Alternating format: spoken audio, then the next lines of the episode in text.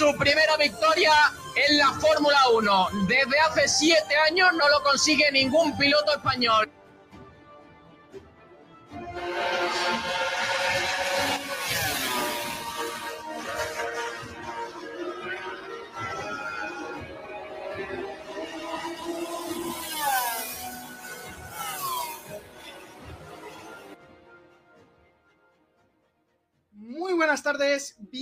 A un nuevo programa de Bandera Cuadros, bienvenidos a este programa número 33 de la temporada. Ya vamos por estos números terminando esas, estos últimos eh, grandes premios que tenemos de la temporada y esta última, estos dos últimos programas que también vamos a hacer desde Bandera Cuadros, desde Sport Direct, eh, para esta temporada ya tendremos que volver a partir de 2023 cuando empiece toda la actividad de los deportes de motor en pista, tanto de, como sabéis, de MotoGP como de Fórmula 1. Pero volviendo a lo que más nos importa, este fin de semana ha habido un carrerón, bueno, dos carrerones, eh, tanto la carrera al sprint como la carrera normal que hemos vivido este fin de semana, han dejado muchísima emoción y la primera victoria oficial de Mercedes en la temporada en la carrera del domingo y la primera victoria en la Fórmula 1 de George Russell, el británico, que eh, desembarcaba este año en Mercedes, una temporada donde los, eh, eh, los coches alemanes no tenían a priori esa ventaja que contaban desde hace bastante tiempo hasta el año pasado, pero han vuelto a conseguir una victoria. Tanto en el sábado como en el domingo, pero la oficial, la victoria oficial que le cuenta George Russell como su primera victoria, es la de este domingo, la del Gran Premio de Brasil después de las 71 vueltas que se dieron al trazado de Interlagos. En segunda posición acabó la carrera también del domingo su compañero Luis Hamilton, por lo tanto una carrera muy redonda para el equipo Mercedes y que poquito a poco, como venimos diciendo desde hace ya, desde casi eh, la vuelta del verano, eh, Mercedes se acerca muchísimo a Ferrari. Ya empieza a preocupar mucho esta situación en el empieza a preocupar mucho esta situación en Maranello y tendrán que estar muy, pero que muy, muy pendientes de cómo, eh, de cómo trabajan de cara a esta última carrera que viene este mismo fin de semana para que no se vean finalmente pasados eh, por, eh, por, Mercedes. una pelea que con Carlos y Charles, que acabaron en tercera y cuarta posición, un Charles Leclerc que pedía algo más al equipo, le pedía que se intercambiara esa posición con Carlos Sainz, pero que realmente era un poquito estúpido y también que podría dar eh, más, que, más que beneficios, problemas con el Alpine de Fernando Alonso que se les acercaba a finales de carrera. Un Fernando Alonso que se volvió a mascarar una de sus actuaciones estelares. Se volvió a hacer magia el piloto español como nos tiene acostumbrado y volvió a deslumbrar en, el circuito de Interlagos, un circuito que siempre le ha traído muy buenos recuerdos, aunque también ha tenido muy mala suerte en, esta, en las tierras brasileñas. Y el líder del Mundial, campeón del Mundial de 2022, como en sexta posición, eh, lo vimos un poquitín desdibujado, pero eh, estuvo ahí, luego tuvo ese riff y rafe con Checo, su compañero de equipo, que acabó justo por detrás suya, también pedía eh, que Max le dejase pasar para asegurar un poquito más esa segunda posición en el Mundial de, Pilotos. Eh, pero nos lo vamos a llevar al rojo vivo, tan solo 19 puntos de diferencia entre, entre Charles y Checo para que se van a se van a se van a tener que pelear por esa segunda posición en la última carrera de la temporada. Para hablar de todo ello, está con nosotros José García. Muy buenas tardes, José. ¿Cómo has vivido las carreras de este fin de semana? Supongo que no te habrá podido levantar del sofá porque han sido emocionantes cuanto más. La verdad que sí, Nacho, han sido dos carreras muy interesantes y a pesar de que la carrera del sprint es muy criticada por norma general, estas cosas demuestran que es algo necesario, es un formato que de verdad favorece mucho a la Fórmula 1. Lo que pasa es que hay que saber dónde ponerla. Si pones una carrera del sprint en un circuito que no da emoción, como Imola, es normal que no haya emoción.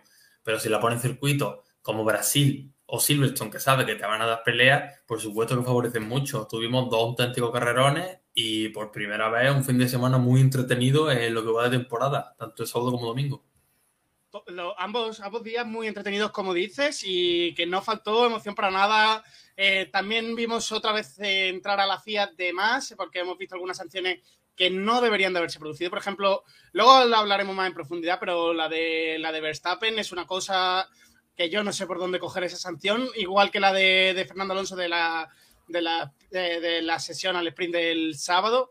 Son sanciones que la FIA debería de verse y de seguir trabajando porque al final vuelve a ser otra vez la protagonista del fin de semana. Sí, así es, Nacho. Y lo peor aún es que para unas cosas tienen la mano muy suelta, como para poner sanciones, pero para las otras les cuesta más, como sacar un safety car. Vimos que Lando Norris estaba fuera del coche y no había ni virtual en pista, en la carrera para uno tan rápido y para otros tan lento. Eh, mucho polémica también con ese esticar que se sacó bastante tarde, ya cuando mm, la mayoría de las paradas habían hecho. La verdad que sí que se podría haber sacado bastante más prontito. Y la semana que viene tenemos ya el cierre del Mundial, nos vamos a Abu Dhabi. ¿Qué nos espera del Gran Premio de Abu Dhabi? Un poquito así, unas pinceladas.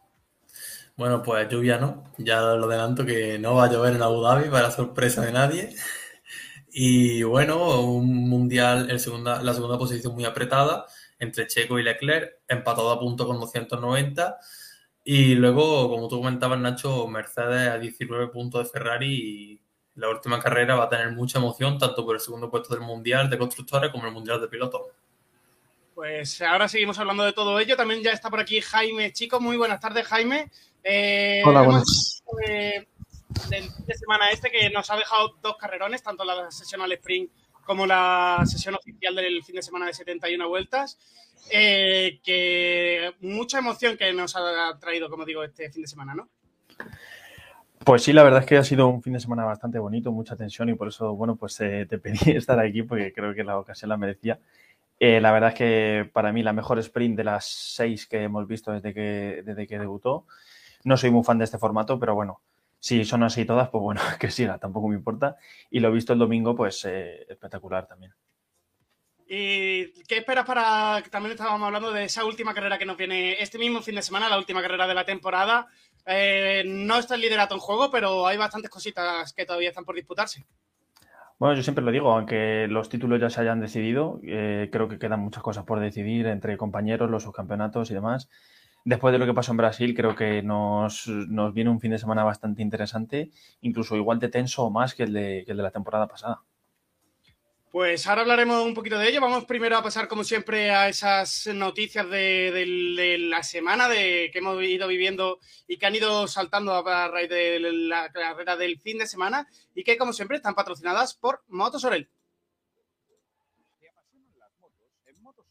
Encontrarás las últimas novedades del mercado en todo tipo de vehículos, coches, motos y patinetes eléctricos. Además, tienes la posibilidad de financiación hasta el 100% de tu compra en tan solo 24 horas. Trabajamos con 23 compañías de seguros. Somos gestoría del automóvil. Matricula tu coche nacional o de importación en las mejores condiciones. Compra-venta de todo tipo de vehículos. Somos especialistas en coches de importación a precios espectaculares. Aprovecha hasta final de año. Regalo seguro por la compra de tu vehículo o de cualquier asesoramiento. Te atendemos Atendemos en Benalmádena, calle Tenerife, entre Telepixe y Banco de Santander. Teléfono 951 25 3006. Motos Orel, tu tienda del Grupo Orel en Arroyo de la Miel.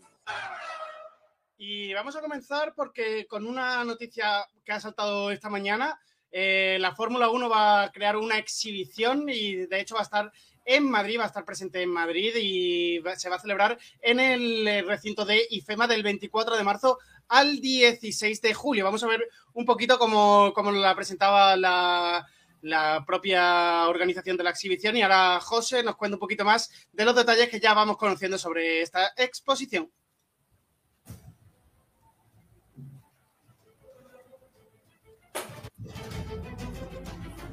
Bueno, pues Nacho, la Fórmula 1 llega a un acuerdo para producir una exhibición internacional y una experiencia inmersiva, la primera en su tipo, que cubre el emocionante pasado, presente y futuro del Campeonato Mundial de la Fórmula 1. Eh, la exhibición de Fórmula 1 está siendo diseñada y producida por Round Room Studios y desarrollada en sociedad con Manhattan West, una compañía global de inversión estratégica. Los detalles de la primera exhibición de Fórmula 1, incluido el lugar y la fecha, se anunciará en otoño de 2022, es decir, la fecha que tú mismo has dicho antes. Y Brandon Snow, el director gerente comercial de Fórmula 1, dijo, la Fórmula 1 ha experimentado un crecimiento explosivo en los últimos años y nuestra creciente base de fans está en el centro de todo lo que hacemos. El lanzamiento de una exhibición internacional de clase mundial para que los fanáticos de todo el mundo experimenten y disfruten, dirigida por una de las mejores productoras de su clase, es el siguiente paso natural para nuestro deporte y Tim Harvey, productor principal y socio gerente de Round Room Studios, dijo, la exhibición de Fórmula 1 será la primera exhibición importante en la historia de las carreras. El espectáculo combina tecnologías nuevas e inmersivas que dan vida a la historia espectacular de la Fórmula 1 de una manera dramática, así como espacios divertidos e interactivos que brindan diferentes perspectivas sobre el pasado, presente y futuro de este deporte. Pues seguro que montan una exposición impresionante. Como digo, podéis ir del 24 de marzo al 16 de julio en el Palacio de IFEMA, en el Sepa de Bellón número 1. Las entradas las podéis comprar a partir del 1 de diciembre, pero habrá una preventa si te registras en la página web eh, a partir del 29 de noviembre. El precio aproximado será de 19,99 más gastos de gestión y como digo, es en el Palacio de IFEMA en Madrid a partir del 24 de marzo. Así que muchas ganas para que llegue esta exposición y de poder verla y disfrutarla.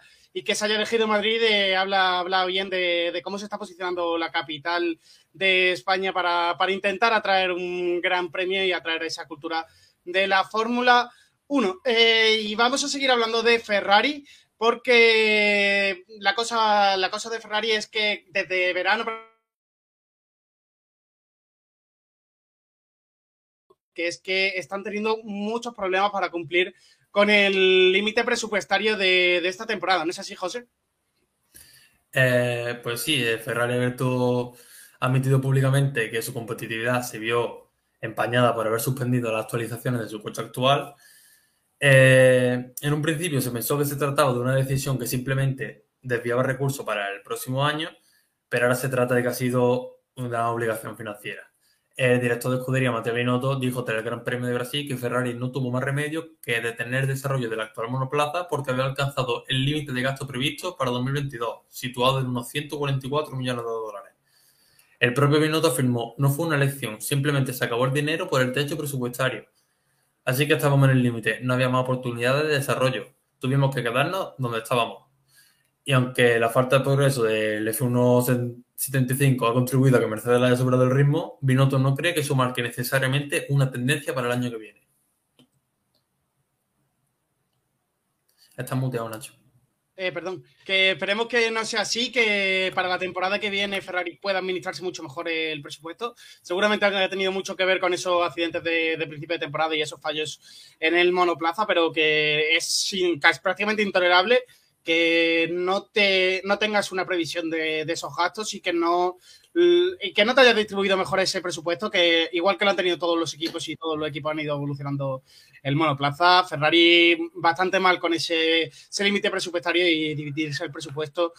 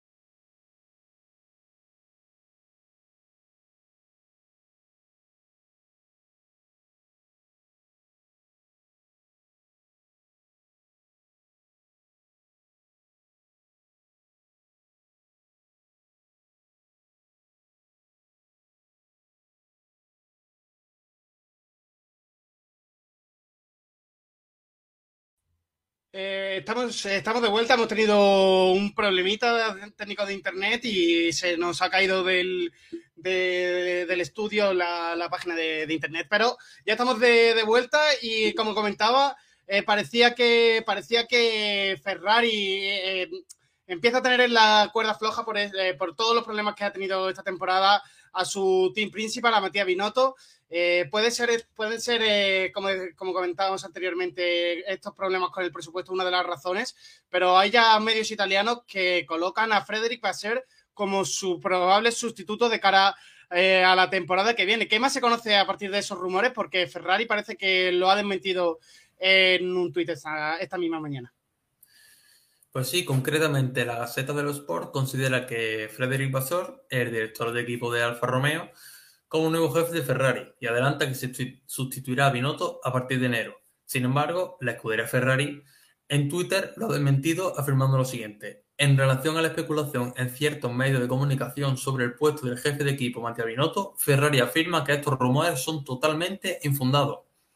Los rumores llevamos ya unos días con ellos eh, diciendo que la continuidad pendía de un hilo, cuando el diario La Gaceta avanzado que el, presidente de Ferrari, John Elkann, ya ha tomado una decisión y hará cambios para enero de 2023.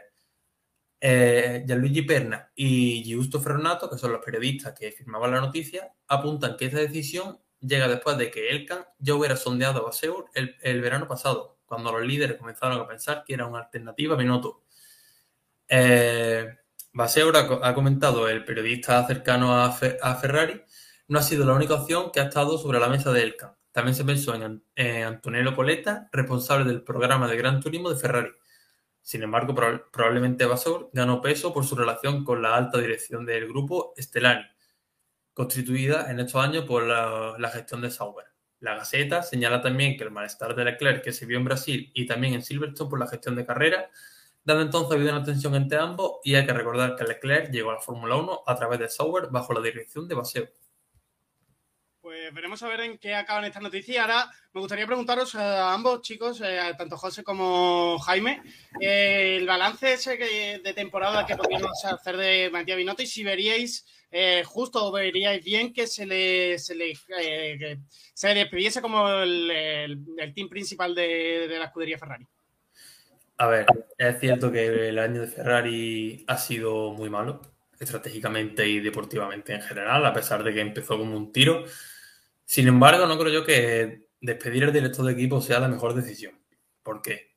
Eh, entró en, 2019, un año que fueron realmente competitivos, pero en el que construyeron un motor ilegal y a partir de ahí se ha visto muy eh, lastrado por la potencia del motor Ferrari. 2020 fue un año nefasto, 2021 fue más de lo mismo y 2022 ha sido realmente el primer año competitivo, al menos tuvieron unos meses competitivos desde 2017-2018.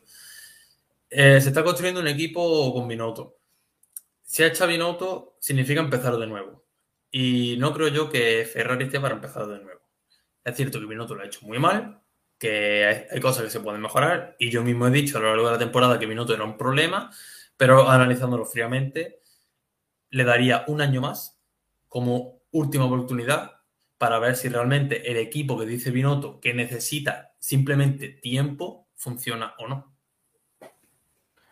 Eh, opino exactamente igual, porque mm, creo que Binotto no lo ha hecho. A ver, sí ha tenido sus temas y, a lo mejor Ferrari pues ha tenido muchas dificultades, pero creo que la solución no es quitársele de encima ahora, eh, y mucho menos en un año que eh, guste o no, te guste menos o más o menos Binotto, han vuelto a, luchar con, con Red Bull por un mundial, que eso es algo que Ferrari no hacía, pues como bien has dicho tú, José, 2017, 2018. Eh, no, no es momento para cambiar a Binotto. Yo le dejaría, creo que el proyecto puede ir bien con él. Y bueno, eh, creo que es un error empezar otra vez de cero porque no es lo que necesita Ferrari. Ferrari necesita ganar ya y Binotto creo que ya se conoce un poco su, su estructura y todo lo que ha montado como para traer a otra gente nueva que significa también mover otros departamentos porque supongo que cada uno tendrá su favorito para, para ocupar cierto departamento.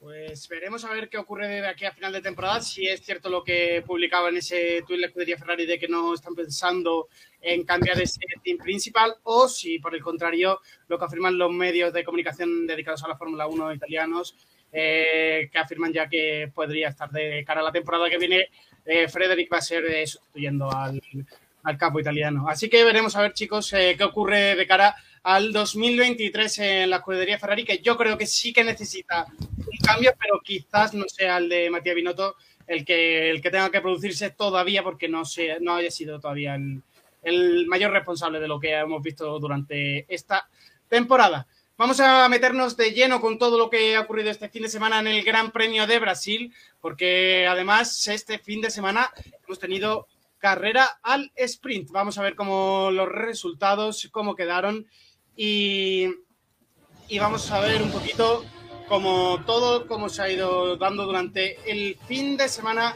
del Gran Premio de Brasil.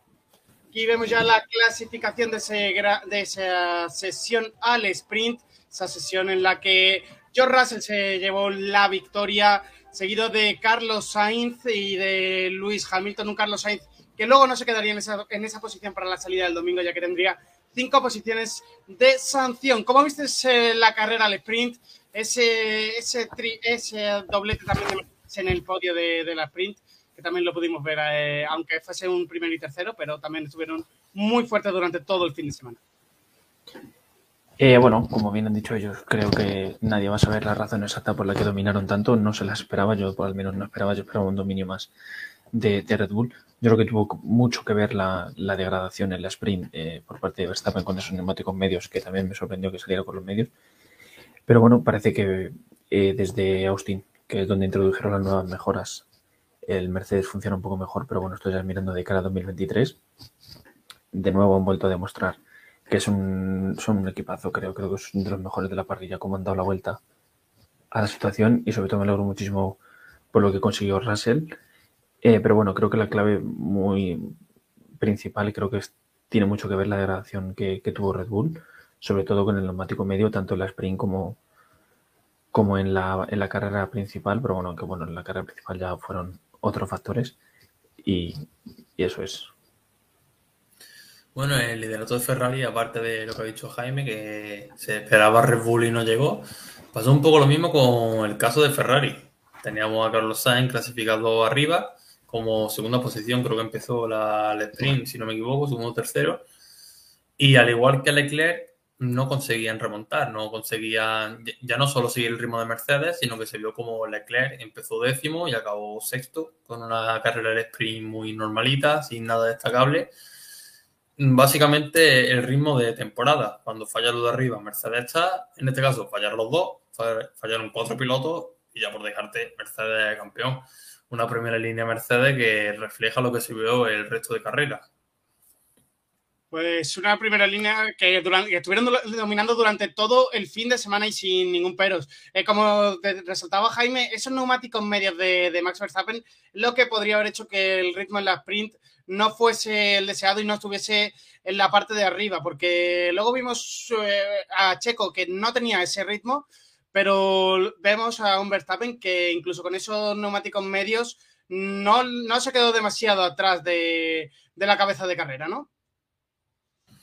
No, no, no llegó a retrasarse tanto porque al fin y al cabo Verstappen es Verstappen. Sí es cierto que nos hemos acostumbrado un poco a que Checo nos rinda con el Red Bull, pero Verstappen sí sabe sacarle el máximo partido y a pesar de tener unas gomas que claramente no funcionaron ni el sábado ni el domingo, el domingo fueron los peores neumáticos con mucha diferencia los medios, aún así supo aguantar el tipo, ¿no? Luego sí es cierto que no pudo los hablando de Russell aguantaron muy bien, Mercedes no degrada, que eso es la principal ventaja que tiene ese coche, que es que no degrada. Y ya pues un poco la degradación hizo lo suyo, ¿no? Los medios no duraron, como ya he dicho, Verstappen pegó el bajón y Russell campeón. Eh, no, a ver, más, Max es Max, o sea, tarde o temprano iba a llegar otra vez ahí arriba, eh, pero creo que tampoco estuvo cómodo con, y ya no solo Red Bull, sino muchos, muchos monoplazas, muchos equipos tuvieron problemas con ese medio. Eh, pero bueno, creo que, creo que la, insisto, que la clave ha tenido que estar, ha estado ahí. Mercedes sí verdad que supo mantener su ventaja, cosas que, o sea, una cosa que en ocasiones este, este año no han podido porque sinceramente creo que lo de Austin lo podían se podía haber gestionado un poco mejor. Esta vez sí que han sabido aprovechar la oportunidad de la sprint, sobre todo con ese doblete. Y bueno, una estrategia yo creo que, que más que perfecta desde, desde el inicio para, para ambos pilotos. Una estrategia bastante buena porque ellos pensaban que los lo blandos no iban a aguantar, pero que finalmente sí que aguantaron, eh, le aguantaron incluso a los Ferrari, que suelen ser el coche que es más degradado durante, durante las carreras. Eh, detrás de Max Verstappen acabó Checo Pérez y detrás de, él eh, el piloto monegasco que no tuvo para nada su fin de semana. Problemas en la clasificación del viernes con la elección de, los neumáticos. problemas el sábado en la sprint season y problemas el domingo en la carrera. Así que muy mal fin de semana para, para Charles Leclerc, que parecía que lo que iba a buscar este fin de semana era estar por delante todo el rato de Checo, pero que en ningún momento lo ha conseguido estar finalmente. Bueno, eh, estábamos hablando antes de que Binotto sí, Binotto no, pero el que tiene que irse fuera es el jefe estratégico de Ferrari. Yo creo que ni Binotto ni nada, el jefe estratégico de Ferrari. Y Xavi, el director de, el director de carrera de Leclerc, tampoco es que estuviera muy fino. No lo ha estado nunca, pero este fin de semana aún menos. Eh, salir con intermedio cuando todo el mundo sale con blando en la clasificación no funciona. Yo creo que no hacía falta ser tampoco un visionario y tener cuatro ingenierías. No funciona salir con intermedio en una pista seca. Lo que le fastidió a Leclerc todo el fin de semana. Si es cierto que la carrera al final, a pesar de otro incidente más, en este caso con Lando Norris, que acabó en el muro, pues supo solventar la situación, pero sí es verdad que tuvo un fin de semana muy a contrapié en todo momento. Bueno, durante toda la temporada se ha rumoreado en varias carreras que, que, Xavi eh, podría desaparecer en cualquier momento. Eh, lo del domingo, yo creo que, o sea, perdón, lo del sábado de la sprint, perdón, no, lo de la clasificación el viernes ya fue, creo que, eh, creo que debe ser la gota que, que colma el vaso, o sea, duele porque es además un, español que, también se le escucha mucho por aquí por España, muy querido. Pero bueno, eh, Leclerc se nota que no está contento con él para nada y no es de ahora, ¿eh? no es de Brasil, es a lo largo de la temporada, incluso de, otras más atrás. Lo ha hecho mal, no pasa nada, hay que admitirlos. Eh, y sí, bueno, comprometió un poco todo su fin de semana. Y bueno, lo de la carrera principal con Lando, pues bueno, es un, un accidente que, bueno, para mí el británico tiene toda la culpa. Pero bueno, al menos Leclerc supo llegar hasta esa, hasta esa cuarta posición que, le deja muy de cara el, el subcampeonato. Deja muy de cara el subcampeonato, dice Jaime, a Leclerc, porque yo creo que está todavía más de cara para, para Checo, porque viene un fin de semana en Abu Dhabi que yo creo que el, Red Bull va a seguir dominando y ahora sí que parece que Max Verstappen va a hacer todo lo posible por ayudar a, a Checo, que todo lo posible porque este fin de semana ya ha demostrado que no era su intención ayudarle. Bueno, no creo yo que el domingo Checo vaya a necesitar mucha ayuda, teniendo en cuenta que Mercedes ya es más coche que Ferrari. Pero lo de este fin de semana entre Verstappen y Checo ha sido muy inesperado para todo el mundo, ya no solo por el hecho de que hubiera tanta polémica por un segundo puesto en el mundo de pilotos, sino porque luego la prensa holandesa sacó que el follón venía porque Checo provocó la bandera roja en la sesión de Q3 de clasificación en Mónaco, que Verstappen no se lo perdonaba, que se lo tenía guardado. Luego las declaraciones de Checo post carrera, que Verstappen tiene dos mundiales gracias a él. Mm, ha sido todo una bomba inesperada que estaba sucediendo dentro del box de Red Bull, pero que nadie sabía, ha salido a la luz y esto compromete bastante, sobre todo 2023, ¿no? Ya sabiendo que la, relación entre ellos está totalmente rota, incluso con la familia de por medio. Salió la madre de Verstappen en un comentario de Instagram diciendo que no solo provocó banderas rojas, sino que engañó a su mujer. O sea que ya cosa de familia, mm, tema más personal que profesional, parece que el box de Red Bull está totalmente roto.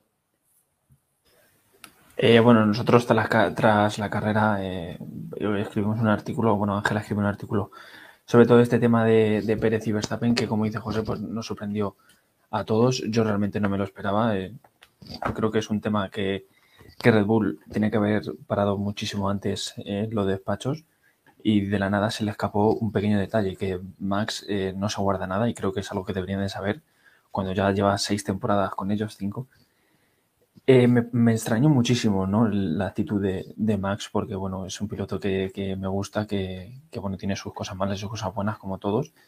Eh, pero la actitud del otro día para nada me la esperaba, porque en todos los comunicados que ha emitido Red Bull oficialmente como equipo, tanto tras la carrera, incluso las previas, desde que se ganaron los dos campeonatos, Verstappen insistía una y otra vez que había que jugar en equipo para que, para que Checo se llevara esos campeonatos.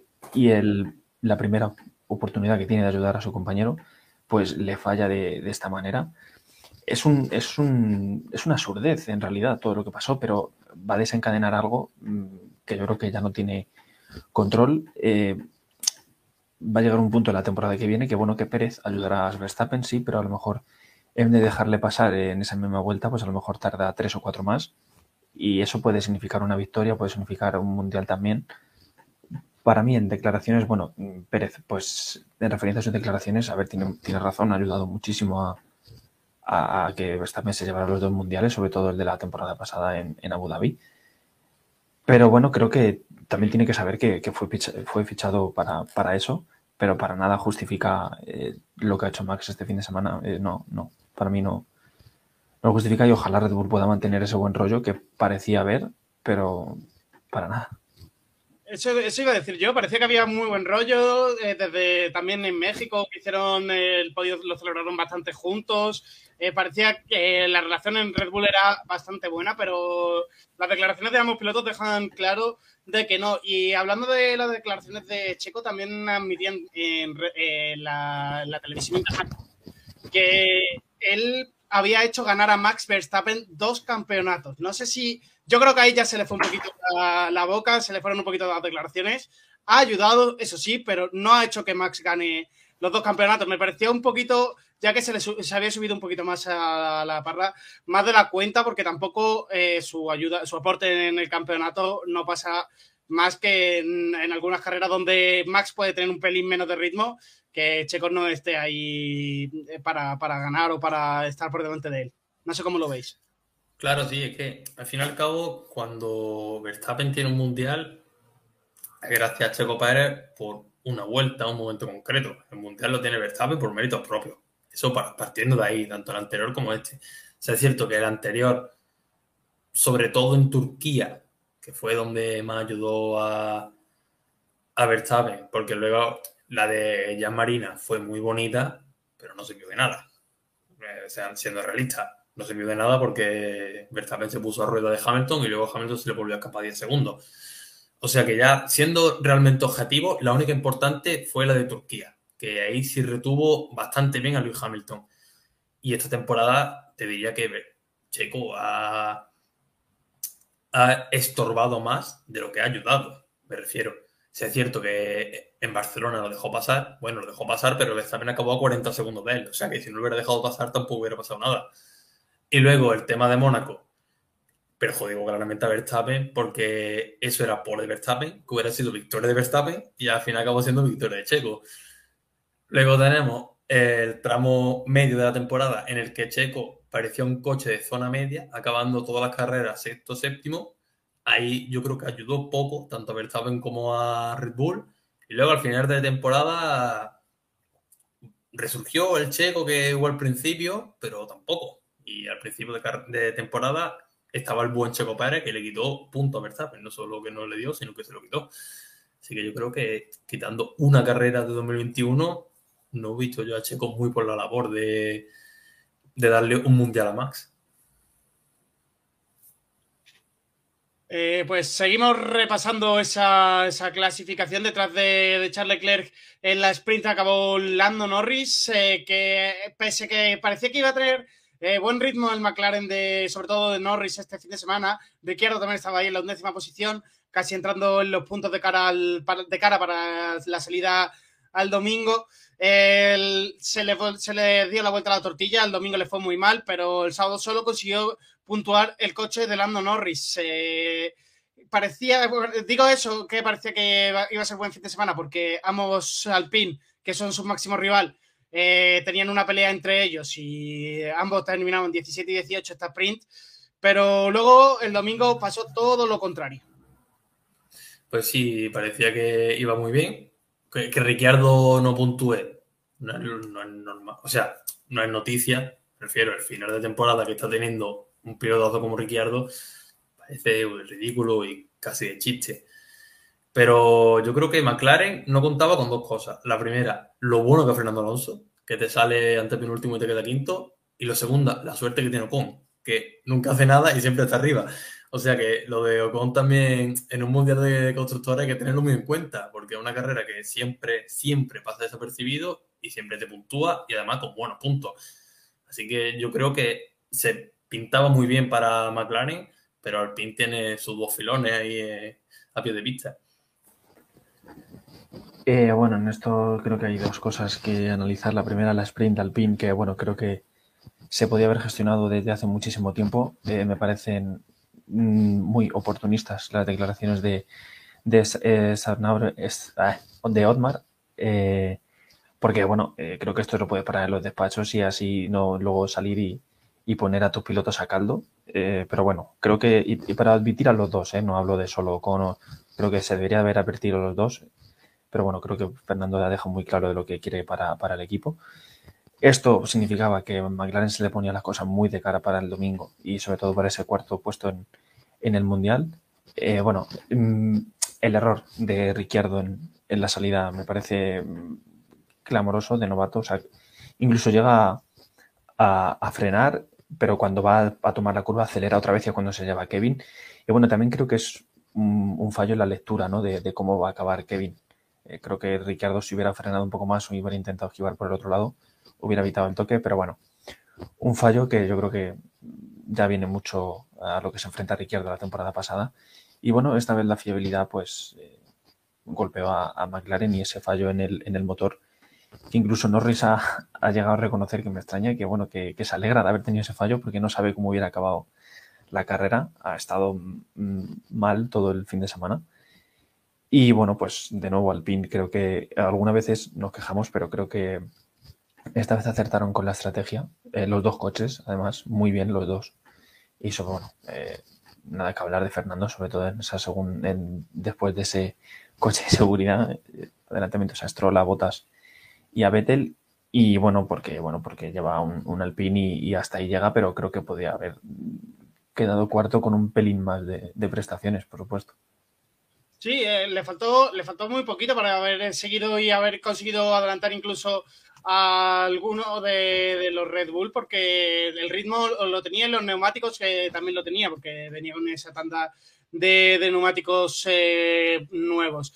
Entonces, eh, perdón, sí, sí que quedó el domingo, perdón, sí quedó por delante de, ambos Red. Digo, eh, llegar a la, altura de Charles Leclerc, que es lo que comentaba a principio de, de carrera, que es lo que también resaltaba Carlos, que si a lo mejor en la carrera del domingo hubiese dejado o hubiese frenado para que Charles Leclerc le pasase, podría haber tenido problemas con el Alpine de Fernando Alonso. Pero volviendo, volviendo a la sprint, vamos a terminar de comentarla. Ya nos quedan las últimas posiciones de, los, de bueno, de punto. Cerramos con Kevin Magnussen, que salía desde la pole consiguió la pole eh, mágicamente el domingo gracias a haber dado, ser el primero en colocarse en la línea de, salida de los boxes y, prácticamente dar la mejor vuelta que se pudo dar al, al circuito el viernes con las condiciones de lluvia que había. Pero el ritmo del Halt da para lo que da y finalmente consiguió llevarse un puntito para casa, octava posición por delante de, Aston Martin y de, y de la escudería Alfa Tauri, con el coche de, de Gasly. Eh, y, ya para, ya, no sé si queréis comentar algo más de esta sprint, si no ya vamos a ir pasando a la, a la, a la carrera del 71 vueltas, la carrera grande del fin de semana. Eh, así que vamos a ir viendo esos resultados. En la que carrera el domingo, en la que volvió a ganar George Russell, seguido de Lewis Hamilton y Carlos Sainz en tercera posición consiguiendo ese podio. Como decía, que Charles Leclerc le mosqueó bastante que no pudiesen intercambiar esas posiciones entre ambos Ferrari, pero que desde el muro y desde la voz de Carlos Sainz pensaban que no era lo más adecuado dejar pasar en esta ocasión a Charles, porque venía Fernando Alonso con muy buen ritmo, unos neumáticos blandos mucho más jóvenes que, que ellos y que podría ponerles en riesgo hasta una cuarta posición. Sí, es que siendo realista, lo que pedía Leclerc era también fruto de, la impotencia un poco del fin de semana, ¿no? También los pilotos son muy egoístas, eso tenemos que tenerlo en cuenta. Y la FOM muestra la radio que ellos consideran más, más interesante. Perdón, que tengo obra arriba. Se escucha, se escucha. Sí, sí, ya, ya, ya sé que te escucha. Perdón. Y, y claro, esto realmente lo piden todos los pilotos. Me refiero, si tú tienes a tu compañero de delante, todos te piden el cambio. Pero claro, obviamente no lo dan y Leclerc un poco más de lo mismo, un poco la desesperación del segundo puesto, del fin de semana tan a contrapié que tuvo, pero obviamente no le van a dar el cambio. Era muy arriesgado tanto por Alonso como por Sainz. Y no era ético tampoco darle, o sea, arreglarle el poder a Leclerc cuando Carlos Sainz estuvo ahí toda la carrera. Entonces Ferrari no tenía ninguna opción, o sea, no tenía ninguna necesidad de intercambiar puestos y claro que no pasó, obviamente no pasó. Eh, nada, bueno, creo que, como decía bien José, eh, no me parecía, o sea, Ferrari tenía dos, dos, eh, dos cosas principales encima de la mesa. Una era que Verstappen y Alonso estaban muy cerca, eso hubiera comprometido mucho la carrera incluso de los dos. Y luego había otra cosa, una posible investigación a, Carlos por el, por el, coche de seguridad, porque estaba ahí su de por medio. Para mí, sí es verdad que en caliente, pues te puede decir, joder, porque no le dejan pasar tal más puntos. Pero creo que en frío, pues piensas y, está bien tomada la decisión. Carlos estuvo ahí todo el fin de semana, estuvo bien, estuvo fuerte, podio más que merecido. Y bueno, sí es verdad que hay que jugar en equipo a estas alturas de temporada, pero también hay un subcampeonato en juego que es el de, el de constructores y Ferrari siempre ha dejado claro que el equipo está por encima de cualquier piloto. Eh, como hablabas, había lío con el, el Tsunoda y, el Safety Car eh, desde, como ya sabéis, desde Abu Dhabi 2021, con ese problema que hubo con los eh, para desdoblarse los pilotos. dejaron dejaron este dejaron este este hecho bajo un control de un sistema informático pues ese sistema informático pensaba que su noda ya había sido desdoblado porque había adelantado al safety car cuando había parado en boxes. Algo bastante, bastante random que, que podía pasar, porque como los transponders funcionan así, y en el momento que, que lo controla mediante un sistema informático y no tienes una cámara pendiente de, de lo que esté pasando con para doblar un piloto, eh, puede pasarte. Pero eh, la FIA debe de estar mucho más pendiente de ello, ya que el, piloto justo de, que había delante de él, que era Lance Stroll, si, no, Nicolás Latifi, si no me confundo, eh, sí que se pudo doblar, le mandaron el mensaje y se desdobló. Por lo tanto, un poco absurdo todo esto que ha vuelto a pasar dentro de, la FIA. Dime, ¿qué decía Jaime? Eh, es que no sé si habéis leído el, comunicado que saca la FIA del tema este. Eh, vale, sí, o sea, me parece muy bien que, que su noda se haya desdoblado, que cruce la línea de Safety Car 1 antes que Russell porque va más rápido en la calle de boxer eh, entiendo que el sistema diga, vale, ya te has desdoblado una vez, ha empezado una nueva vuelta, no te vas a desdoblar otra vez. Vale, el sistema lo puedo llegar a entender. Pero hay un error informático, falla. Tú como humano, la dirección de carrera no puede decir, vale, ha sido un error informático, vamos a dejarle pasar. Es que los comisarios, los comisarios en la nota admiten que es que su noda no se puede volver a desdoblar. No lo entiendo, porque ahora está doblado otra vez creo que dirección de carrera podía haber rectificado su propio mensaje y decir, vale, perdona, su noda también, porque es que ha vuelto a ser doblado durante... Mm, a mí me pareció, o sea, sí, vale, lees el comunicado y entiendes por qué ha fallado, pero dices, tú como humano admites lo que ha pasado, pero ¿por qué tú como humano no rectificas? le cuesta mucho a la FIA, lo que es rectificar le cuesta, le cuesta bastante. Sí, pero es que eso, y entiendo perfectamente a, a, Alfa Tauri, porque bueno, vale, a lo mejor hubiera luchado con los dos Williams y acabas delante de los dos Williams, se acabó, está fuera de los puntos igualmente. Pero privas al piloto de luchar con esos dos con esos dos coches. Y no, ves a su noda, al pobre que se tiene que quitar de, en medio, porque si no estorba a todos que están luchando por cosas muy importantes, como fue Leclerc, como fue Sainz, como fue Red Bull y como era Alonso. Eh, creo que hay que saber un poco a, también a reconocer que la informática falla y que tú puedes poner remedios como humano que eres.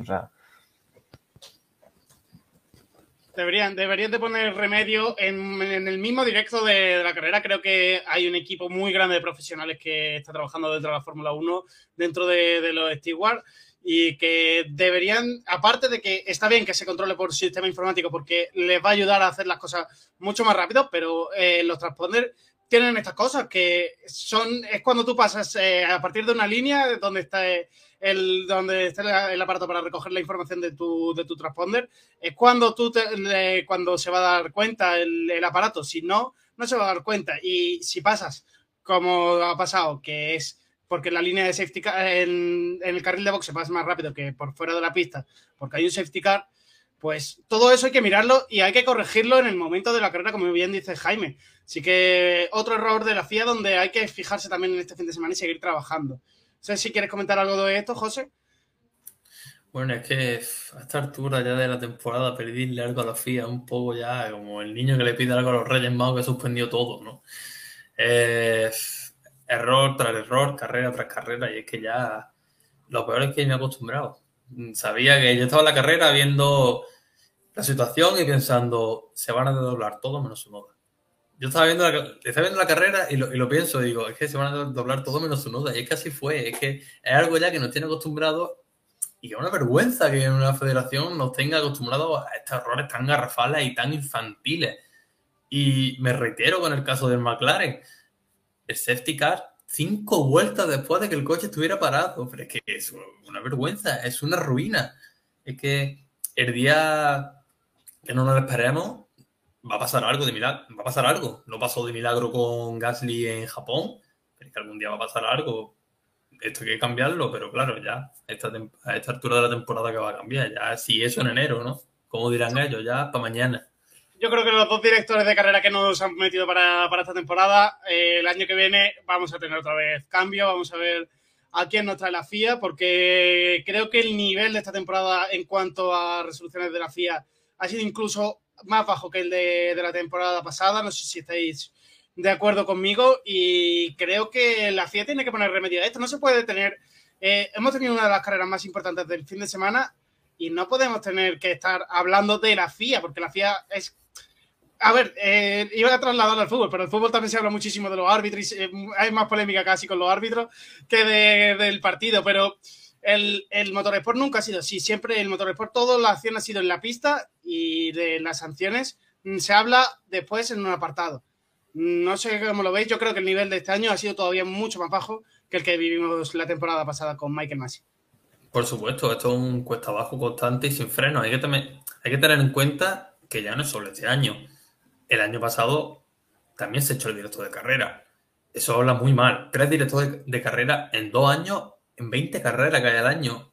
O sea, ¿cómo de mal lo tienes que hacer para que durante 40 carreras haya tres directores de equipo diferentes? Y el problema es que en la Fórmula 1 antes se hablaba, y ahora y siempre se va a hablar, de que la máquina importa más que el piloto. Totalmente de acuerdo.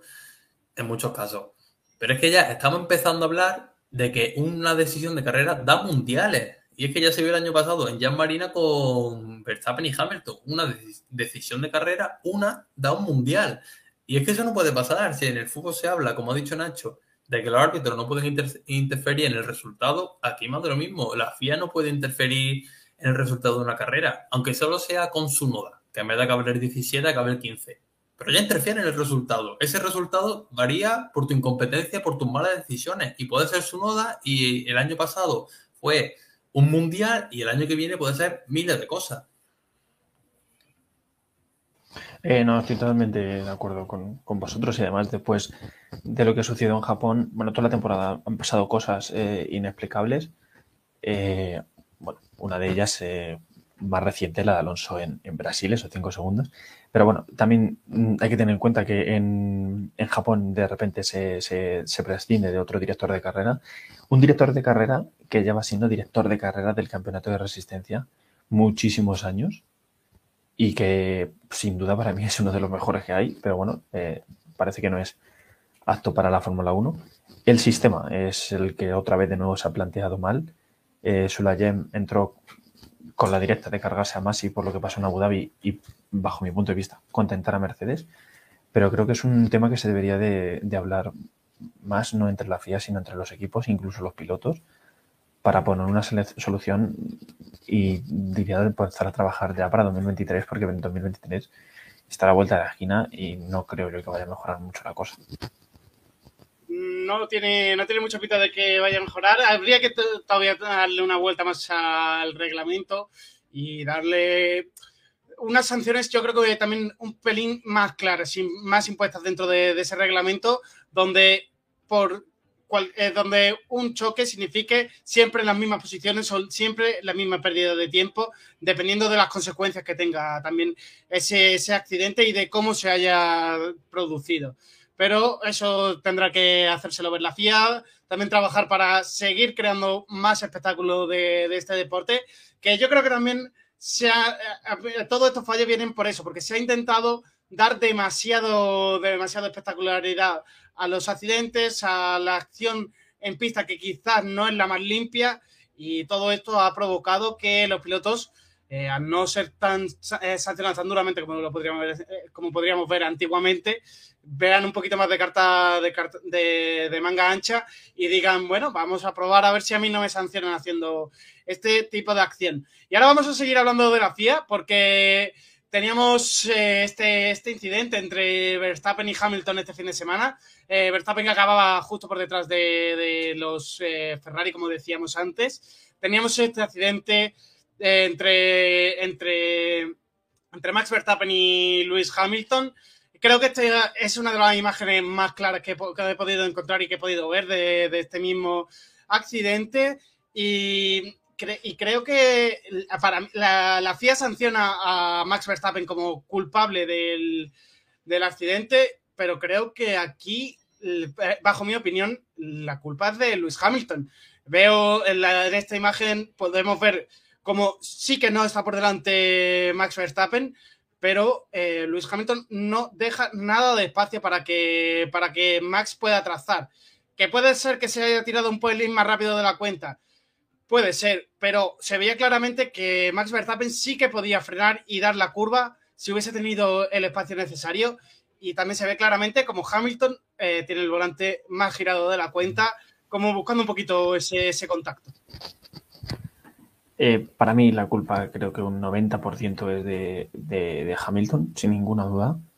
Eh, yo no la he encontrado la foto, pero bueno, hay una opción, hay una acción, una acción vueltas después que da el ejemplo que esa curva se podría haber hecho dos coches en paralelo. Es decir, un adelantamiento de Ocon a Stroll igual en el mismo sitio y Stroll da el suficiente espacio para que Ocon pueda pasar en, el misma, en la misma situación que Verstappen, nada de paralelo, nada. Está por detrás.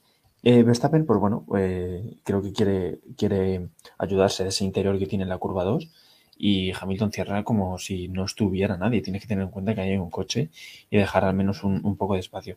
Para mí, creo que los comisarios se equivocan a decir que, que Verstappen se pasó de frenada en la curva 1 y que fue directo pasado a la curva 2. O sea, no creo que hace un exterior como intenta, se han intentado muchas veces en esa curva 1 de, Interlagos y quiere aprovecharse del, interior de la curva 2.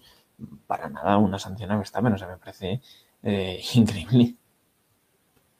Sí, además que ya no solo la sanción a Verstappen, totalmente inmerecida desde mi punto de vista, sino que el, accidente dejó a Verstappen muy mal parado. El coche no rendía, porque el coche del Red Bull de Verstappen dejó de rendir totalmente, pasando a ser un coche de mitad de tabla. Y, y Hamilton acabó segundo, me refiero. Ya no solo la sanción en sí, que está muy mal empleada, porque claramente Hamilton no deja espacio, sino que encima la peor parte se la llevó Verstappen, competitivamente hablando. Mm, todo en contra para el piloto neerlandés por una vez la temporada. Pero hablando del accidente en sí, estamos hablando de Hamilton. Mm, es un piloto que tiene 38 años, si no me equivoco, que tiene 17 mm, años de experiencia en la Fórmula 1. 17, no, 12, perdón. O más. Es que llevo la cuenta, 12, ¿verdad? De 2007 hasta 2022. Sí, no, 15, 15, 15 años de experiencia, perdón. Que tiene 7 títulos mundiales. Tiene que saber del espacio. Me refiero, hemos visto peleas entre Alonso y Vettel, por ejemplo en Suzuka, que eran dos pilotos experimentados, que saben dejarse espacio, que saben respetarse. Eso de Hamilton no se ve. No, no hay ese respeto mm, en pelea, no hay esa limpieza. Pero algo de Hamilton en sí, le lleva pasando muchos años y la temporada pasada se vio. Cuando se encuentra con otro piloto hay un poco más de respeto, pero cuando se encuentran a Verstappen, tanto el propio Verstappen como Hamilton son pilotos totalmente diferentes. El piloto que, el respeto que hay entre Verstappen y Leclerc al principio de temporada eh, no lo hay entre Hamilton y Verstappen. No sé si es ya cosa personal, extradeportivo, pero es muy claro que el respeto entre ambos pilotos no es lo mismo que los propios pilotos con otros compañeros. Eh, ya hemos hablado de ello, pero nos dice Marioski Farelo a través de los comentarios de, YouTube que Verstappen eh, estuvo que lo de Verstappen, la acción de Verstappen con su compañero Checo Pérez, estuvo muy fea y que sí que debería de haberle dejado eh, pasar antes de cruzar esa, línea de meta. los tres pensamos que sí que es una acción un pelín que Max Verstappen debería haberse pensado porque Checo le ha ayudado en diferentes ocasiones del campeonato, pero ya llevándomelo a mi punto de vista, yo creo que también todos sabemos cómo es Max Verstappen y el nivel de competencia que tiene este chico y lo que ha creado Red Bull, que también debe de saberlo. Eh, estaba bastante claro que no iba a dejar eh, pasar a, Checo Pérez, a no ser que fuese una orden ya demasiado directa o que se pelease por ese título en esa misma carrera, porque recordamos que sí que hay todavía posibilidad de que se, dispute esa segunda posición en el Gran Premio de Abu Dhabi. Sí, sí, ya, no solo por el hecho de que haya sido o no intrascendente Checo Pérez, ya por el hecho de que es una orden de equipo, me refiero, fue muy directa. Y si es una orden de equipo, tú tienes que acatarla como piloto. Eh, la, orden era muy clara, deja pasar a Checo Pérez. Ahí no había blancos ni grises. Era la orden y punto. Y, y Verstappen, pues claramente pasó de la orden. No le hizo caso, se hizo así el remolón, luego vio que tenía su argumento y nada. Pero también te digo, no es nuevo de Verstappen.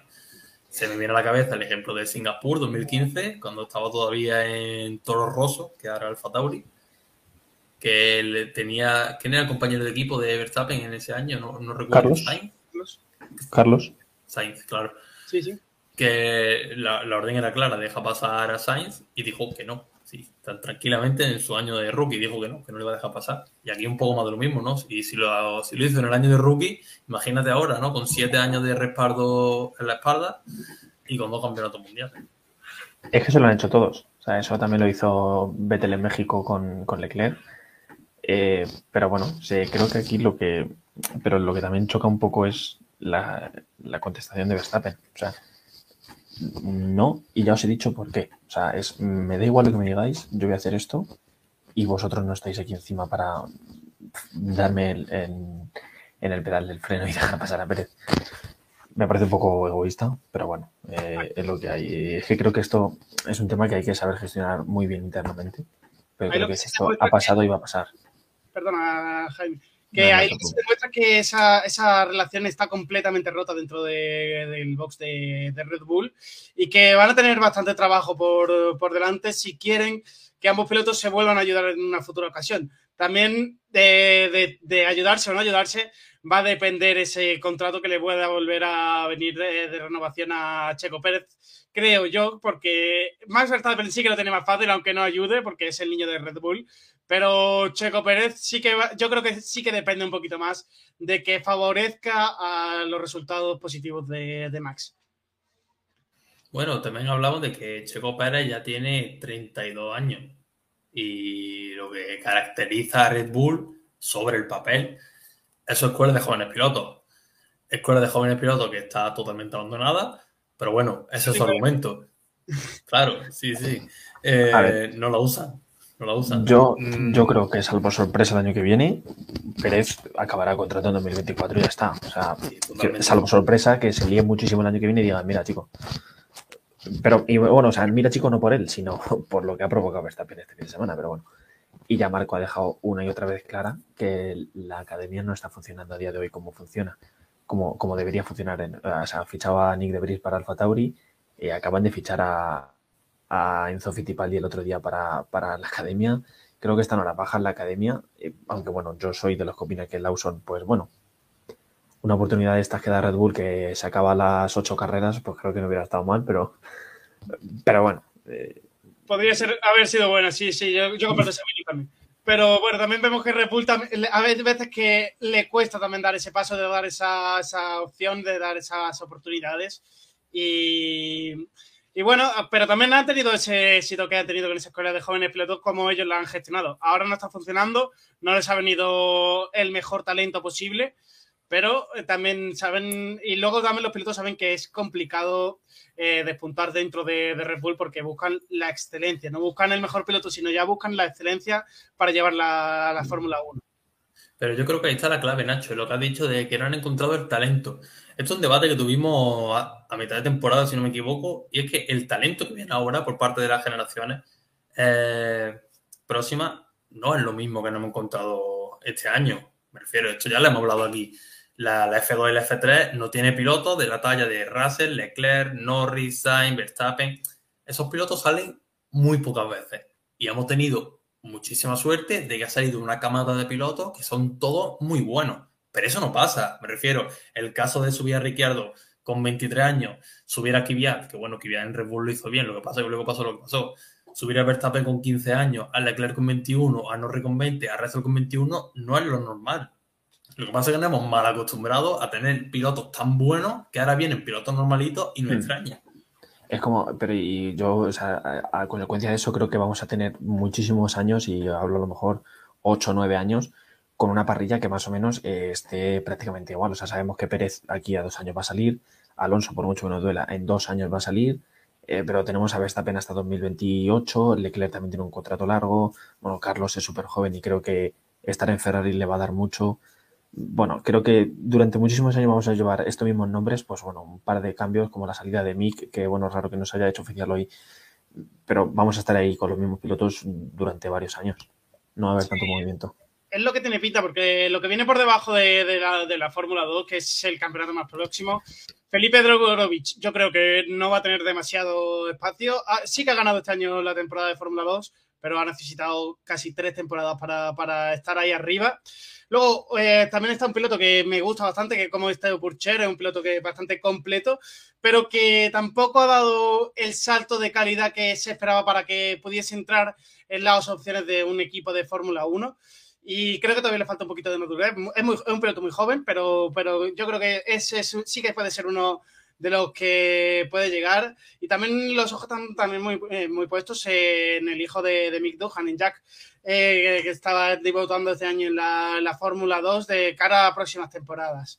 Eh, vemos que, como decía también José, que la, la camada que hemos tenido de, de Russell, de Verstappen, de, Charles Leclerc, eso es muy complicado que se vuelva a repetir tantos pilotos tan buenos en tan pocos años entrando a la categoría reina de la Fórmula 1 y que nos ha hecho que, aunque sean unos años que hayan sido de, dominio de Mercedes, haya sido muy interesante ver crecer a estos pilotos en escuderías eh, no tan...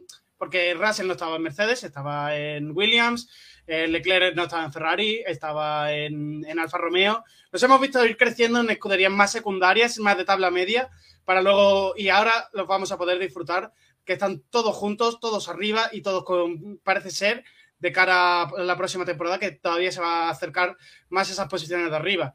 Veremos a ver también Ferrari si consigue engancharse y unirse a Mercedes y a Red Bull de cara al 2023.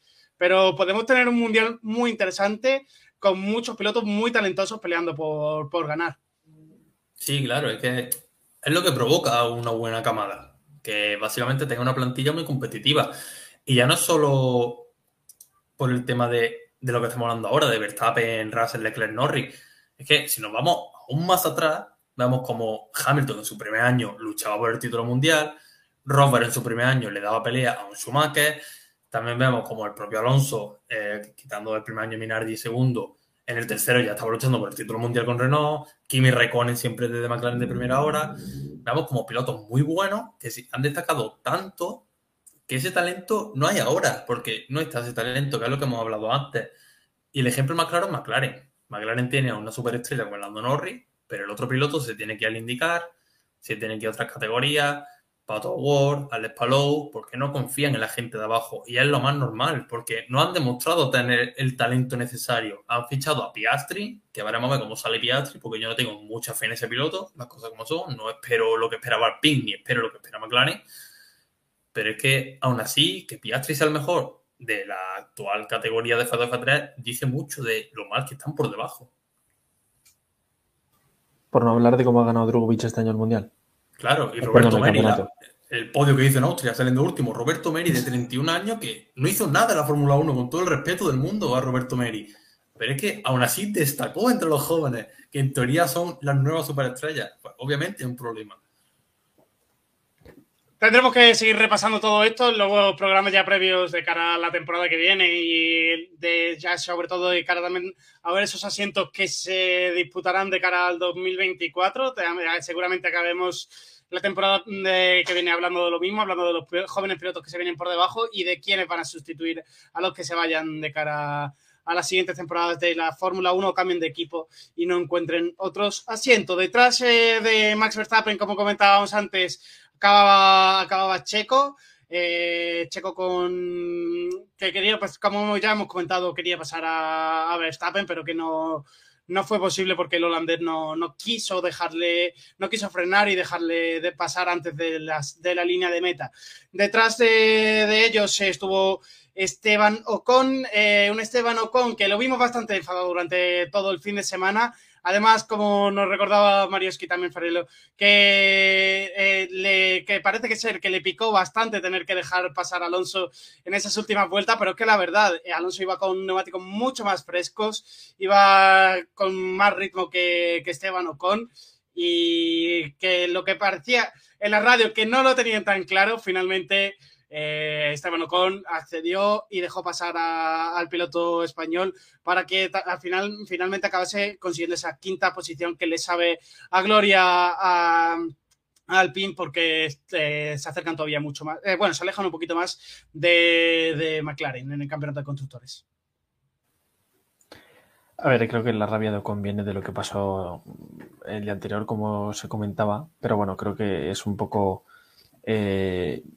innecesaria esa actitud en radio. Eh, venimos a lo de Verstappen. Si tu equipo te ordena una cosa, creo que tienes que acatarla, ¿no? Eh, luego no se puede salir y decir, oh, que bien hemos jugado en equipo. Bueno, eh, tú te has negado hace media hora. pero bueno, estaba claro que Fernando le iba a pasar por, por tema neumáticos, simplemente. O sea, no hace falta que el equipo se lo dijera, yo creo que si es un poquito listo, sabe que, que la va a pasar tarde o temprano. Bueno, ese ya lo haré como, ya lo haré cuando yo vea oportuno. Parece un poco, es como, el objetivo es Vettel, no es ni tú ni Inés. El objetivo es Vettel y queremos ir a por él, porque necesitamos esos puntos. ya está. Creo que es un poco innecesaria toda esa actitud, pero bueno, como viene siendo la temporada, es que es bueno, creo que mi, mi, opinión con Ocon era eh, dura, pero dura, después de lo de este fin de semana, pues es más, y no por el choque, eh, son actitudes, son actitudes, son mensajes a la prensa, son mensajes por redes sociales, eh, bueno, un piloto que volvió, pero ha caído donde ha caído y bueno, pues tiene que estar ahí, sin más. Yo la pregunta que lanzo es, ¿cuándo Ocon ha respetado a un compañero de equipo? ¿Cuándo? También. Se llama Fernando, se llama Ricciardo, se llama Checo, nunca, nunca. Es que, es que, nunca. Es que eso habla mucho de un piloto. También lo que ha dicho Jaime, mensajes por redes sociales del estilo, soy el mejor compañero de Fernando, quitando a Hamilton. Mira, perdona. perdona, pero... Y a Baton. Claro, claro, es que a Baton, pero bueno, es que Van Dorn, ¿no? También... Eso es un, golpe de aire como el de, Checo en las declaraciones de este fin de semana diciendo lo de que le ha dado dos campeonatos a, Max Verstappen. Son cosas que tienen los pilotos en ego, que es muy, muy grande. Lo que pasa es que Ocon tiene que, tiene que tener una cosa en mente, que la única victoria mm, que tiene en Fórmula 1 se la debe un 60% a un tal Fernando Alonso.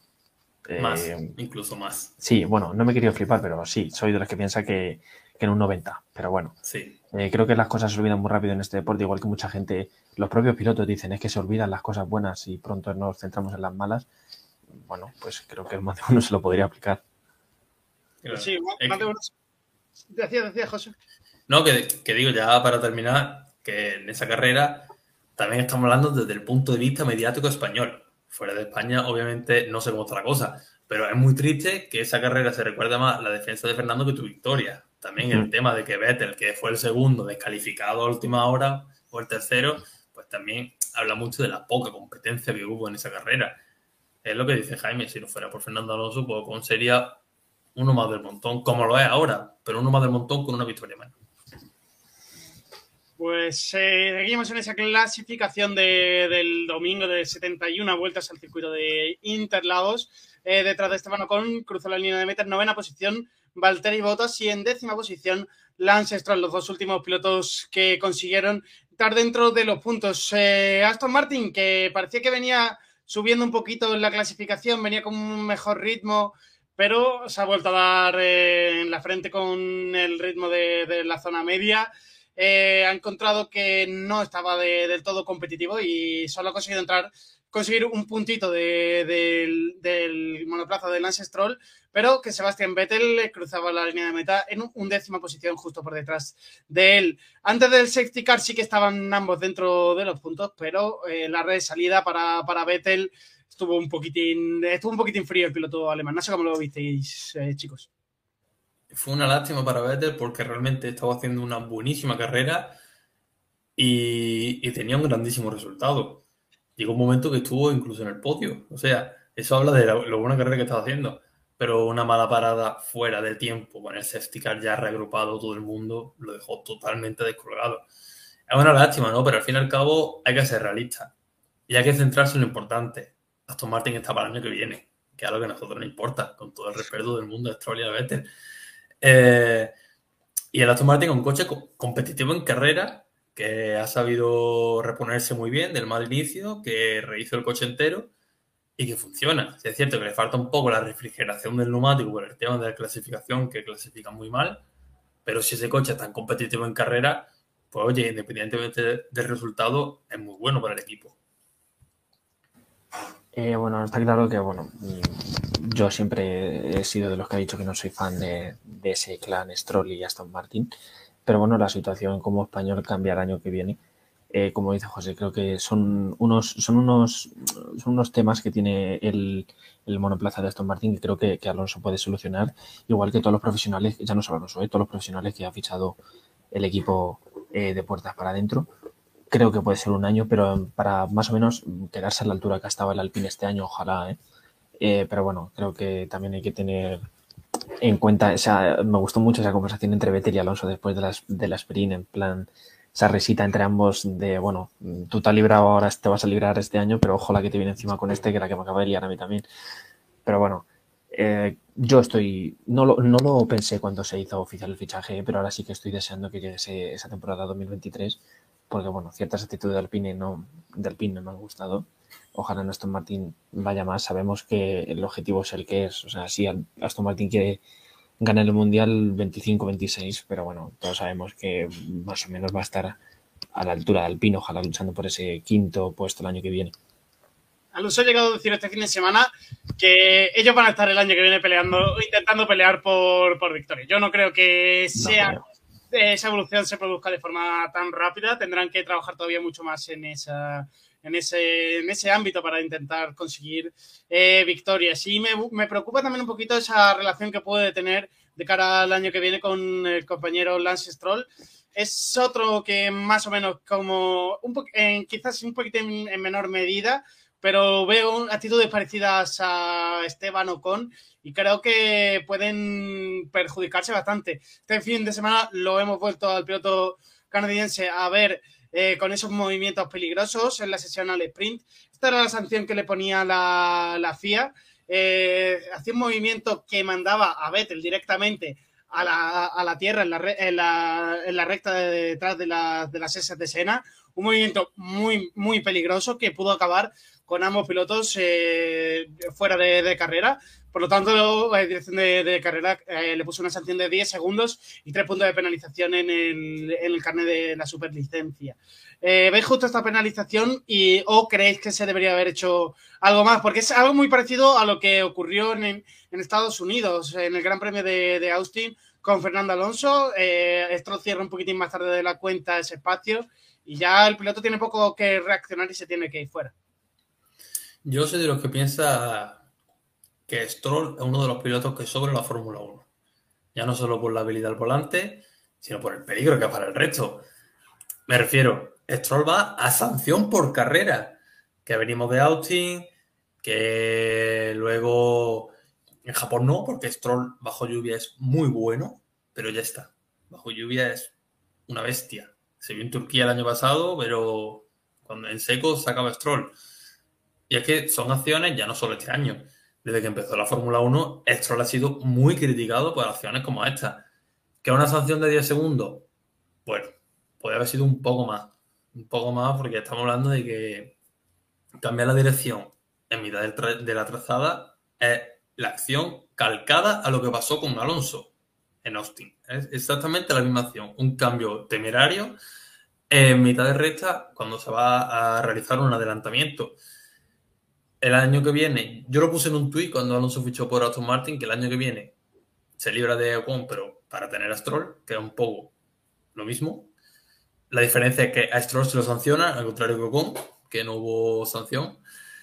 Pero bueno, es que Alonso tiene un problema con los compañeros de equipo desde 2014 para adelante y es que es un, peligro todo, que es un peligro al volante. Y Stroll no se libra.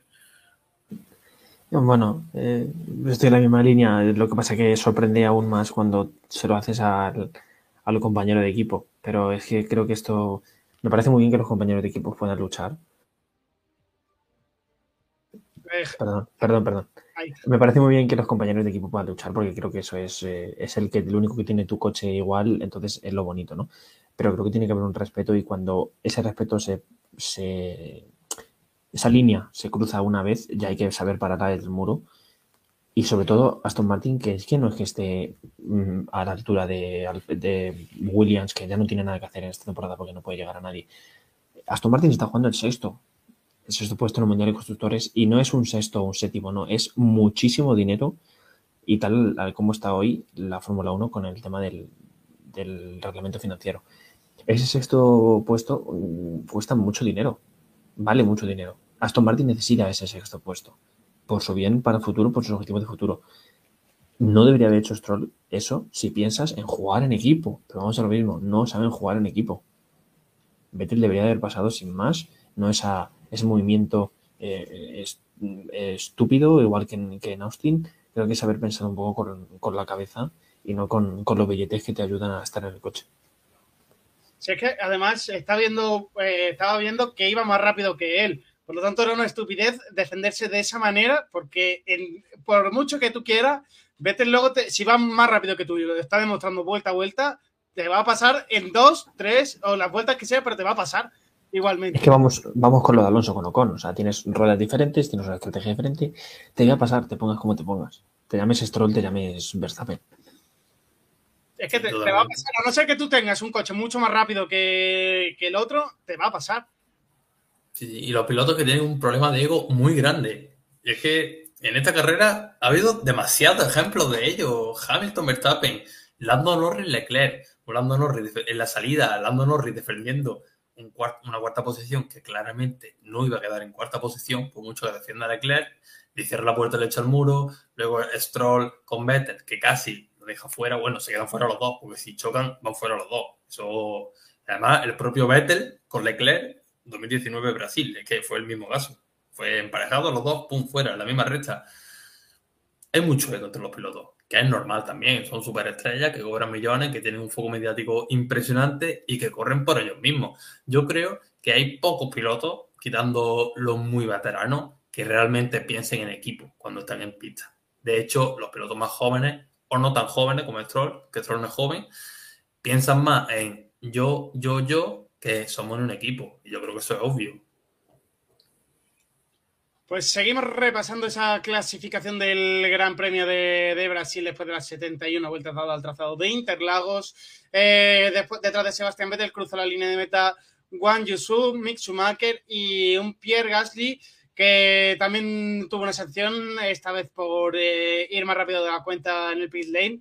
Yo no sé cómo qué le pasa a Gasly, qué le pasa a los limitadores de Alfa Tauri, pero siempre, siempre es con el mismo, siempre es con Gasly y siempre es tiene una sanción o por ir demasiado rápido, por ir demasiado lento o algún tipo de, este tipo de sanción que luego le, impide estar dentro de, de, la pelea por los puntos, porque son cinco segundos que en estas posiciones eh, definen tu posición realmente de, la parrilla. Es que eh, Gasly lleva un 2022 para olvidar. O sea, empezó con todas las. Bueno, no se excusa, es que Alfa Tauri lo tenía, pero sobre todo él eh, empezó un año con los frenos, los frenos, los frenos. Luego empezó desde ese choque con, con Stroll en, Barcelona a acumular puntos y puntos y puntos de sanción. Y lo más grave es que está a un punto de perderse un gran premio. Y entras con Alpine, un nuevo equipo, te vas de Red Bull, tienes una energía renovadísima, un nuevo proyecto. Estás a nada de perderte un gran premio y es que no se renuevan estos puntos en enero. Es que a Gasly no se le renuevan los puntos hasta después del Gran Premio de Mónaco. Creo que eso son como cinco o seis carreras, ¿no? El año que viene. Eh, viendo, la, viendo el historial de Gasly este año. Es que, eh, y, además no es uno de los pilotos más guarros de la parrilla. Yo no, no, es, un piloto limpio que, que, tiene, pero no sé cómo ha acumulado tantas sanciones eh, este año y sobre todo de puntos en el carnet de, de piloto. Pero eso es que lleva, o sea, lleva un año nulo para olvidar y es que ya no es, ya creo que es, eh, es algo ya mental porque, me refiero, eh, que no tiene un estado, no está siendo muy regular y eso pues, eh, no, a la, mente del deportista afecta y ahora que tiene un nuevo proyecto por delante sigue igual de mal, creo que esa presión está ahí. ojo que no sé, incluso que no estemos hablando el fin de semana, no estemos hablando el domingo o el viernes o el sábado de que Gasly se pierde la primera carrera de la, del 2023 a mí no me extrañaría nada por el historial que lleva. Eso genera mucha presión en un piloto, además ante un proyecto nuevo. Mm, y yo soy de los que apuesta de que alguna carrera, si no la primera, el año que viene se la pierde. Sí, sí, más teniendo de compañero con. O sea, que va a haber conflicto en el seguro. Vamos, si Ocon no la, ha cerrado Alonso, le va a cerrar la Gasly. Y encima, teniendo en cuenta que esto ya un poco radio paddock, Ocon y Gasly se llevan muy mal. Eso, es lo que, se llevan muy mal, y si se llevan mal fuera de pista, imagínate cómo se llevan dentro. Además, eh, no sé si eso lo, hemos comentado aquí, pero se dice también en Radio Pado que, que Alpine ya ha dicho a las familias que tienen prohibido eh, coincidir en, un gran premio, que tienen que pasar una lista de los que quieren ir y creo que solo tienen tres o cuatro, dos. Bueno, y Francia porque no está en el calendario, pero si hubiera estado no podía ir ninguna familia. Sí, sí, sí, efectivamente. Hay, que hay un conflicto muy grande entre ambos pilotos. Ya no voy a entrar en el tema de por qué, pero Es que imagínate si al punto de las familias no pueden coincidir en un gran premio. Ya no es solo piloto, ya es la familia que no puede coincidir.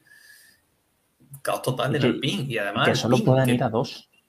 Claro, solo pueden ir a dos. Y Safnauer, que no es que sea el mejor mediador del mundo, pues se va a encontrar una bomba el año que viene. Fernando Alonso ha tenido problemas con Fernando Alonso. Y Fernando Alonso, el Fernando Alonso de ahora, es un piloto que es más tranquilo. Pues imagínate, el año que viene, Gasly o con conflicto en pista, conflictos familiares, Safnauer de por medio, una bomba. Y, lo más importante, ambos eh, intentando conseguir asiento de cara a 2024, porque recordamos que ambos tienen contrato de un año, no tienen, no tienen más, así que van a tener que pelear ese, ese contrato también dentro de, de la pista. Así que se viene, se viene año calentito en Alpine y veremos eh, a ver si no bajan demasiado de posiciones, ya no por rendimiento, sino por porque ambos pilotos no sean compatibles en pista y acaben más carreras fuera de, ella que, cruzando la línea de meta. Así que veremos a ver de cara, de cara al año que viene. Si tuviera que apostar, Nacho, y te lo digo totalmente en serio, ninguno de los dos renueva. Es que ninguno de los dos. Es que veo limpieza total en Alpine el año que viene. El tema es que no tiene nadie. Es lo que te iba a decir. No, tiene a nadie destacable en la escuela de jóvenes pilotos porque lo que le viene es todavía demasiado jóvenes. Tiene de academia, pero todavía son demasiado jóvenes como para entrar directamente en la Fórmula 1. Tendría que pasar bueno, pero no mire a los jóvenes. Me refiero, Haas va a sustituir a Mick Schumacher por Hunkelberg. O sea, estamos en un punto. Que no hemos hablado hoy, pero que yo no la veo de cara, de cara al año que viene. Se va a producir, pero yo ¿qué quieres que te diga? Prefiero un piloto joven que, aunque no haya terminado de despuntar dentro de la Fórmula 1, creo que Hulkenberg ya tuvo su oportunidad y tampoco fue un piloto que revolucionase la parrilla. Claro, y estamos hablando de que los jóvenes no vienen y Alpine se va a encontrar con la bomba. Yo digo que no renueva y es que hay pilotos sin sitio como Mick Schumacher, que ya sonó este año, Ricciardo no va a tener sitio, o sea que ya Ricardo y Schumacher pueden ser dos pilotos perfectamente que pueden fichar, pero claro, estamos hablando de un hipotético caso en el que Ocon y Gasly no funcionen. Lo mismo nos sorprende y son Senna y Prost, que lo dudo, pero puede ser. Veremos a ver qué ocurre eh, de, cara, de cara a la próxima temporada. Vamos a dejar un poquito de especular y ya lo veremos en, cuando comience esa temporada 2023, que ya tenemos muchas ganas. No hemos terminado todavía esta, nos queda un gran premio pero tenemos ya ganas de que empiece y de ver toda esa emoción que se viene de cara al 2023 dentro de los circuitos del, gran, del Gran Circo de la Fórmula 1. Eh, cerrando esa clasificación, acabaron Alexander Albon, Nicolás Latifi y Yuki Tsunoda en última posición, el último, eh, el único con una vuelta eh, perdida. Como ya me he explicado, no tuvo esa oportunidad, la FIA no le dejó de doblarse por un problema en el, en el transponder, así que Mala suerte también para él, pero la FIA tendrá que seguir trabajando en ello para que no se vuelva a producir un error de, este tipo que parece de carreras soporte más que de, la categoría reina del automovilismo. Eh, no acabaron Lando Norris con ese choque con Charles Leclerc. Eh, no, perdieron. Eh, Lando Norris falló, falló, falla de motor. Kevin Magnussen y Daniel Ricciardo sí que se chocaron entre ellos y no consiguieron acabar la carrera. La vuelta rápida fue para George Russell, que la dejó en 1.13.785 milésima en la vuelta 61 de 71 de la carrera. Eh, chicos, ¿algo más que comentar del Gran Premio de, Brasil? Yo lo último, así rápido para terminar. Eh, qué bonitas son las carreras con dos paradas.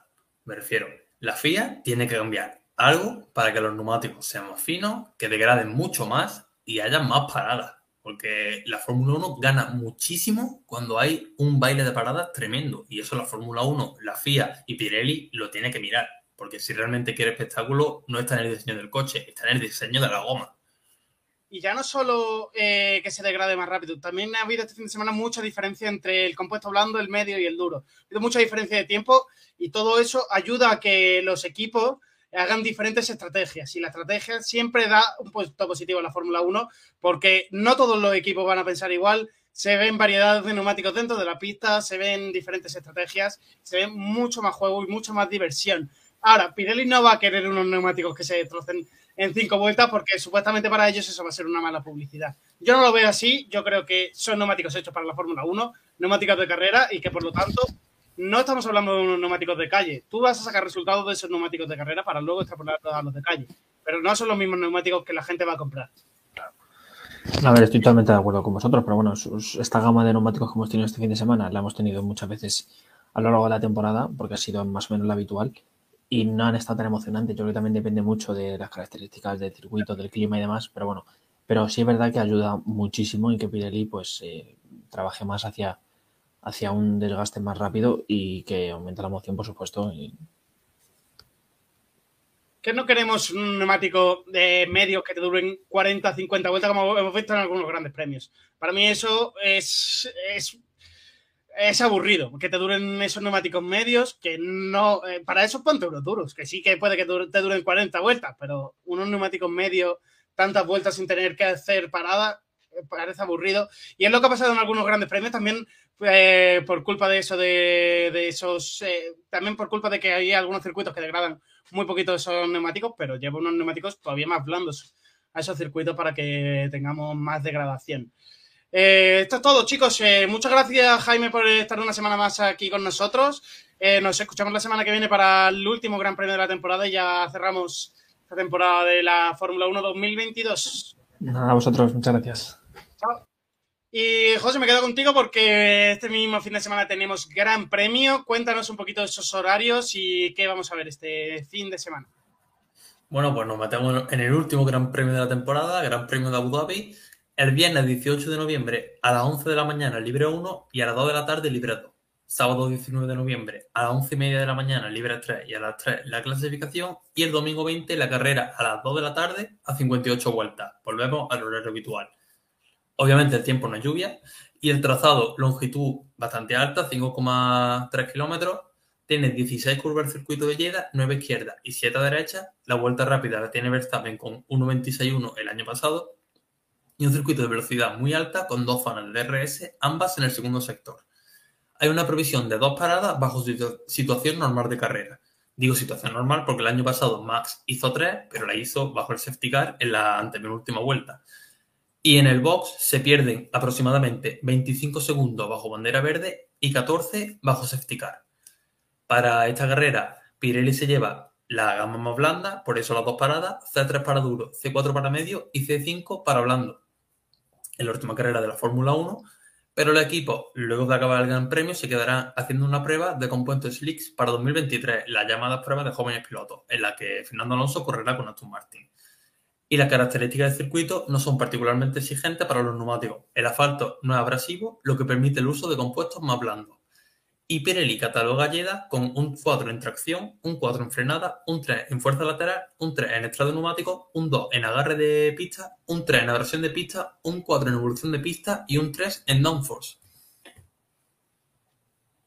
Pues esto es todo, está toda la previa. Habrá que estar eh, muy pendientes este fin de semana de esa resolución del Mundial y, como siempre, en el circuito de Jan Marina, que tiene probabilidad de safety y esperemos que tengamos una carrera eh, con, gracia, con esa pelea por esa segunda o tercera posición en el Mundial de, pilotos por parte de, Checo y de, y de Leclerc y también esa pelea eh, en el Mundial de Constructores que está todavía todo más abierto, con Mercedes y Ferrari también peleando por esa eh, segunda posición, eh, Alpine y McLaren que siguen todavía en esa pelea también por ser los líderes de la zona media. Así que muchas, muchas cosas nos quedan por, por delante de cara a este fin de semana. José, muchas gracias eh, también a ti una semana más por estar aquí con nosotros. Eh, nos vemos ya la semana que viene para cerrar eh, la temporada 2022 y poner un poquito de en orden esas notas y ver cómo ha ido hoy nuestro orden personal de, de, la temporada 2022. Así que hasta la semana que viene nos escuchamos el martes, como siempre, a las cinco y media. Nos vemos, Nacho. Chao. Y nosotros para cerrar ya, estamos llegando al final de este programa. Hoy no ha habido motos, como habéis podido comprobar. La temporada acabó el fin de semana pasado en el Gran Premio de Valencia. Eh, así que estamos ya de descanso en, la redacción de parte de, motos. La semana que viene tendremos nuestro último programa de, de Fórmula 1 y nuestro último programa de la temporada. En ese bandera cuadros 34 Así que nos escuchamos con todas las conclusiones y todo lo que hayamos sacado de ese gran premio de Jazz Marina, ese gran premio de Abu Dhabi en el circuito de Jazz Marina. Eh, un circuito, como ha dicho José, en el que los libres uno van a ser eh, a partir de las 2 el viernes, eh, los libres 2 a partir de las 5 de la tarde. Perdón, los libres 1 a partir de las 11 de la mañana, los libres 2 a partir de las 2 de la tarde del viernes, los libres 3 a partir de las 11 y media de la mañana del sábado, justo después la clasificación a partir de las 3 de la tarde y la parrilla la conoceremos a las 4 de la tarde. La carrera se va a celebrar el domingo a las 2 de la tarde y se darán 55 vueltas este trazado de 21 curvas. Eh, nos escuchamos, como digo, la semana que viene con esas conclusiones y todo lo que hayamos sacado de sí del Gran Premio de, de, Abu, el Gran Premio de Abu Dhabi. Así que un abrazo muy fuerte, un saludo y nos seguimos escuchando de cara al martes que viene. Chao.